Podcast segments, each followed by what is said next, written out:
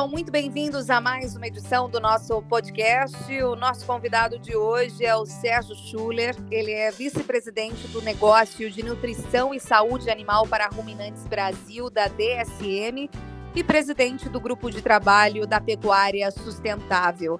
Schuller é mestre em biotecnologia pelo Instituto Federal de Tecnologia de Zurique, Suíça, e mestre em administração de empresas pela Universidade de Chicago. São mais de 20 anos de experiência internacional como executivo sênior em importantes cargos de liderança e também acumula um vasto histórico de recuperação de negócios. Sérgio, seja muito bem-vindo aqui à nossa edição.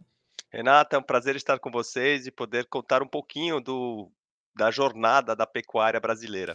Exatamente, uma jornada que a gente tem observado, pelo menos nos últimos anos, bastante interessante, que a gente vai conversar aqui um pouco de investimento, de alta, claro que tem a questão sempre relacionada aos custos de produção, mas a minha primeira questão é sobre uma notícia que vocês já anunciaram ao mercado, é, que foi o movimento né, da DSM adquirir uma empresa líder em tecnologia, e a gente sabe como vocês são em nutrição animal, também agora na aquisição da Prodap. O que isso deve influenciar tanto na questão de oferta de produtos para o segmento, né, aumento de portfólio e também participação em market share, por exemplo, de todo o cenário da pecuária. Renata, a Prodap é uma empresa brasileira que tem 40 anos no mercado e ultimamente tem se é, especializado muito na área de tecnologia, na área de auxiliar na gestão uh, dos negócios dos, dos, fazendeiros, dos pecuaristas, né? Então é um, um, uma área, área de, de, tecnologia, de informações de dados, né, que ajuda aí a, aos pecuaristas a melhorar a sua produção, torná-la mais eficiente, mais moderna e é muito complementar com o negócio de nutrição animal que a DSM tem, tanto no Brasil quanto em outros países da América Latina e pelo mundo. Então, é uma aquisição estratégica para poder potencializar aí os retornos dos pecuaristas. O que, que eles vão poder ter a partir de agora, por exemplo, de novidade, principalmente focando mesmo em tecnologia que pode incrementar, aprimorar os seus negócios que antes não era é, tão disponível, tão viável assim, só com a DSM? A tecnologia vem inovando a cada dia, né? E, e a, a, a, Prodap tem até um Open Innovation Center, né? Que é um centro que trabalha com todo tipo de IoTs. Então, por exemplo, imagens de satélite para ver a altura da pastagem, para poder maximizar o retorno do, do gado no pasto e outras tecnologias são integradas numa base de dados e agora com o lançamento da Lori, que é uma inteligência artificial esse tipo de informação co consegue ser retornada ao, é, ao pecuarista. Então, realmente, a gente acredita com, com baseado em ciência, em dados, que a gente consegue ajudar os pecuaristas a ter retornos maiores no futuro e ter animais mais saudáveis em suas produções. Excelente. Agora falando um pouco da dinâmica do mercado da pecuária brasileira, o que a gente tem acompanhado é uma evolução muito importante é, em relação a crescimento também. E a gente viu recentemente, pelos próprios números da ABEC, por exemplo, no acumulado agora de janeiro a maio, que teve um faturamento, um crescimento em valor, é, chegando a praticamente 56% de, de alta nas exportações frente ao mesmo período do ano passado e só parte ali, grande parte do mercado, praticamente mais da metade dos dos que superam ali os 5 bilhões exportados, 3 bi para a China. Ou seja, a gente vê uma demanda bastante aquecida também no mercado internacional, puxado aí principalmente pela demanda asiática. E claro, né, tem a questão que a gente vem sempre enfatizando, mesmo com incremento que a gente tem visto na arroba, a questão, por exemplo, dos custos de produção com alta das commodities significativas que a gente acompanha também no mercado. Qual é o cenário hoje na sua avaliação? O Brasil é um celeiro né, de produção de alimento e bebidas para o mundo inteiro, né? Então é, é uma potência. A gente vê aí a geografia brasileira, né, bem propícia também com o clima para a produção tanto da agricultura quanto da pecuária, e a gente vê uma exportação e uma demanda aumentando, né, com o aumento da população no mundo, principalmente em países asiáticos como a China, a gente vê uma demanda alta por proteína animal. E a gente vem acompanhando aí esse crescimento ano a ano, né, então eu acredito que a perspectiva de longo prazo pra tanto para o agronegócio quanto para a pecuária, é muito positiva, né. O Brasil é um país competitivo e quanto mais tecnologia ele usar e tiver uma melhor conversão dos alimentos também, ele conseguirá, eh, suprir essa demanda internacional cada vez melhor. Então eu vejo aí com bons olhos, é óbvio que a gente tem uma montanha russa aí, né, com guerras e com desafios, eh, da própria, eh, covid e outros, eh, desafios que a gente vem enfrentando aí no no mercado global, mas a longo prazo, nesse sobe e desce, eu acredito que a tendência é sempre bastante positiva aí para o agronegócio brasileiro e em específico para a produção de bovinos e de carne bovina. Exato, né, e a gente além da produção de carne bovina, a questão também de outras tecnologias voltadas para o mercado do leite.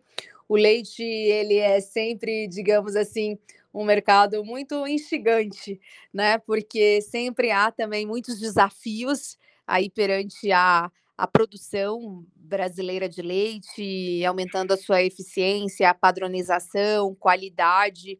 Tivemos a comemoração recente do Dia Internacional do Leite, num movimento muito interessante que aconteceu aqui no Brasil também. Eh, como você vê a pecuária leiteira também, Sérgio? A pecuária leiteira tem envolvido bastante, né, eh, principalmente no Brasil, né, com, eh, melhoras de de de rendimento, de qualidade, de ata através do uso de de tecnologias e de nutrições mais adequadas, né. Então, eu vejo que a pecuária do leite está até às vezes um pouco à frente, né, nessa questão, tanto de de de produção e qualidade, né, porque tem uma atenção muito grande. É um mercado que atende mais o o o consumo interno no país, porque o leite tem que ser fresco, então ele não viaja, eh, para tanto para outros países, então é um um produto que, em sua essência, né, no no leite, mas também no nos derivados, nos leites, no iogurtes, são mais para consumo interno. Mas ele tem se, eh, evoluído muito nos últimos anos, feito um progresso enorme, né, com com toda esse uso da tecnologia dentro da pecuária leiteira. Então eu vejo aí com que o leite também agora está entrando cada vez mais em questões de bem-estar animal e de sustentabilidade, o que tem como efeito, né, uma melhora também da eficiência das produções leiteiras. Exatamente. Bom, a DSM que é uma empresa global, conforme a gente mencionou, que tem, eh, muito, né, a a oferecer a todo o público, a questão tanto de saúde, nutrição e e ciência de fato. Quais são, eh, os grandes desafios atuais para você, Sérgio, como líder e e respondendo, né, à liderança global da marca, da companhia, eh, o que você vê dessas oportunidades e desafios atuais, para você dividir aqui com o nosso público? A DSM é uma empresa que está em transformação, né, originalmente a a DSM estava na área de mineração, né, e a ano passado decidiu focar mais em em saúde, nutrição e biociências. Recentemente, né, algumas semanas atrás, achou uma nova casa para a área de materiais e químicos que ela tinha, e foca agora 100% nessa área de saúde. Ela criou agora, com um anúncio da semana passada, da mega fusão com a Firmenich, né, um uma empresa que tem 4 pilares, né, um uma uma área é a área de fragrâncias e aromas, principalmente com esse essa fusão da da Firmenich, que acontecerá aí no ano que vem. Tem uma área de, hã, food and beverage, alimentos e bebidas, uma área de, eh, nutrição e cuidados na área humana, e a área de saúde e nutrição animal. Então realmente uma empresa aí que tem um foco, eh, em cima da área de nutrição, e principalmente nessa área de, eh, nutrição e saúde animal, o Brasil e América Latina, f eh, tem um papel muito importante. Então a América Latina como um todo, dentro da DSM, ganha um peso importante com esse novo foco em nutrição e saúde. Então realmente é uma grande responsabilidade e é uma honra, né, poder aí, eh prover serviços de tecnologia com base numa aquisição de uma empresa brasileira. Então a ideia com a Prodap é expandir também essa tecnologia para outros países e outras regiões e também outras espécies. Então, hoje, uma empresa que é focada principalmente no estado de Minas Gerais e seus arredores, né, em, em uma empresa focada em ruminantes, mas a, a ideia é tornar o serviço uma, uma plataforma que atende o mundo inteiro. Então, realmente, aí é uma, é uma honra poder ter uma empresa brasileira aí como base de uh, produtos de precisão e personalização no futuro e trazendo essa tecnologia aí para outras fronteiras. Com certeza. E aí, claro, é, indo em linha do, da nossa conversa com toda essa ampliação, eu imagino também que não poderia ser diferente fazer parte aí é, das discussões e como um dos pilares da, da empresa a agenda sustentável. Como é que vocês têm trabalhado essa questão e, e, ao passo que a gente sabe, né, que a pecuária ela é sempre muito visada, não aqui no Brasil, mas principalmente no mercado é, internacional, até com, com informações não corretas, não coerentes aí à realidade brasileira. Então, como é que vocês têm trabalhado isso e fortalecido a imagem da nossa pecuária. A DSM como um todo, né, tem seu propósito de, de criar vidas mais brilhantes e, e, com isso a sustentabilidade está no DNA de tudo que a DSM faz. Então, é, até no desenvolvimento de novos produtos, na no impacto que tem no ambiente, tudo é avaliado, né? Então, não só financeiramente, mas também em termos de impacto para o clima, para o planeta. Então, realmente, a sustentabilidade está no centro, né, da, da, das atividades e das, dos investimentos da própria DSM, né? Agora, em termos de sustentabilidade, imagem do Brasil, a gente vem trabalhando muito através do GTPS, né, que é a Mesa Brasileira da Pecuária Sustentável, onde a gente tem todos os elos da cadeia, né, que se unem é, e, e falam sobre como fazer uma pecuária mais sustentável, trazendo aí para mídias exemplos de melhores práticas, desenvolvendo índices né, de mensuração de sustentabilidade das próprias propriedades dos, do, da, das fazendas e tudo mais. Então, é um trabalho é, enorme né, para melhorar um pouco essa imagem da sustentabilidade do Brasil, porque o Brasil tem aí dois terços do seu território ainda preservado e muitas dessas preservações são feitas dentro de propriedades é, em, em, ação, né? Então a gente tem um código florestal que é, prevê aí a preservação de, do nosso meio ambiente. Então acho que esse ecossistema e a integração lavoura, pecuária, floresta e outras atividades são exemplos que a gente precisa trazer mais à luz para criar uma agenda positiva em cima da pecuária brasileira. É exatamente, né? A gente vem colocando é, essas discussões, inclusive com a Embrapa participando bastante de reuniões, agendas mundiais, conforme aconteceu o ano passado na COP26, também ali durante alguns momentos da Expo Dubai, a maior exposição mundial, e outras agendas importantes que acontecem para justamente levar de fato toda a pesquisa, a ciência e o que o Brasil vem fazendo para é, mostrar a realidade de fato do que acontece aqui em nosso país, e você citou um modelo muito interessante, que é o que vem crescendo, principalmente ali no Centro-Oeste, que é a questão do ILPF, né, Integração Lavoura, Pecuária e Floresta, e há que se lembrar também aqui na nossa conversa sobre os recentes 10 anos completados aí do Código Florestal Brasileiro e também do programa ABC, que agora é ABC+, para a próxima década. Ou seja, é, é um, uma agenda muito em alinhamento com as questões globais e, e, do mundo todo, e eu imagino que a própria liderança global espera também isso do Brasil, não, Sérgio? Não, com certeza. E recentemente foi até é, anunciado aí no Brasil a autorização do Bovaer, que é um aditivo desenvolvido aí pela DSM nos últimos 10 anos, né? Foram mais de 50 pesquisas em fazendas para trazer um produto para o mercado que reduz as emissões do gás metano, né? Então, é, o Brasil foi o primeiro país a reconhecer o registro, né? E autorizar a comercialização desse produto, e a gente já está aí em fazendas pelo pelo Brasil, eh, produzindo aí carne mais sustentável, com menos emissões de gás metano. As reduções variam de 30 até 90%, dependendo da dieta do animal, né, e é uma aplicação de uma pequena quantidade diária, uma colher de chá, com efeito imediato. Então, realmente, a empresa tem esse propósito de desenvolver produtos que não só trazem uma melhoria na saúde ou na nutrição, mas também que tenham um impacto ambiental. Então essa foi uma das novidades que a DSM trouxe aí em em antemão, em primeiro lugar, para o mercado brasileiro, e agora estamos também com registro no Chile, na Austrália, na Europa, em outros países.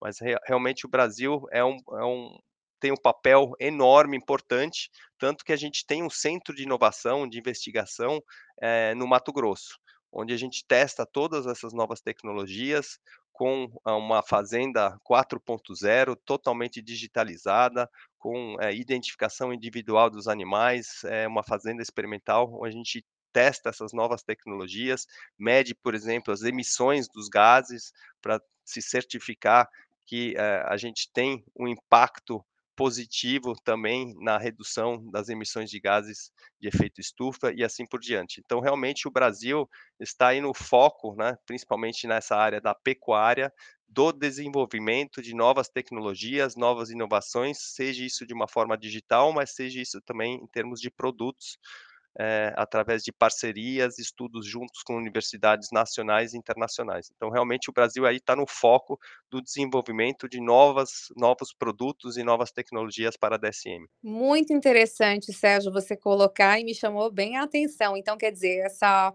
essa redução, então, do gás metano, ele pode variar entre 30 a 90%, a depender ali da dieta, nutrição do animal, isso comprovado com os dados de vocês, é isso?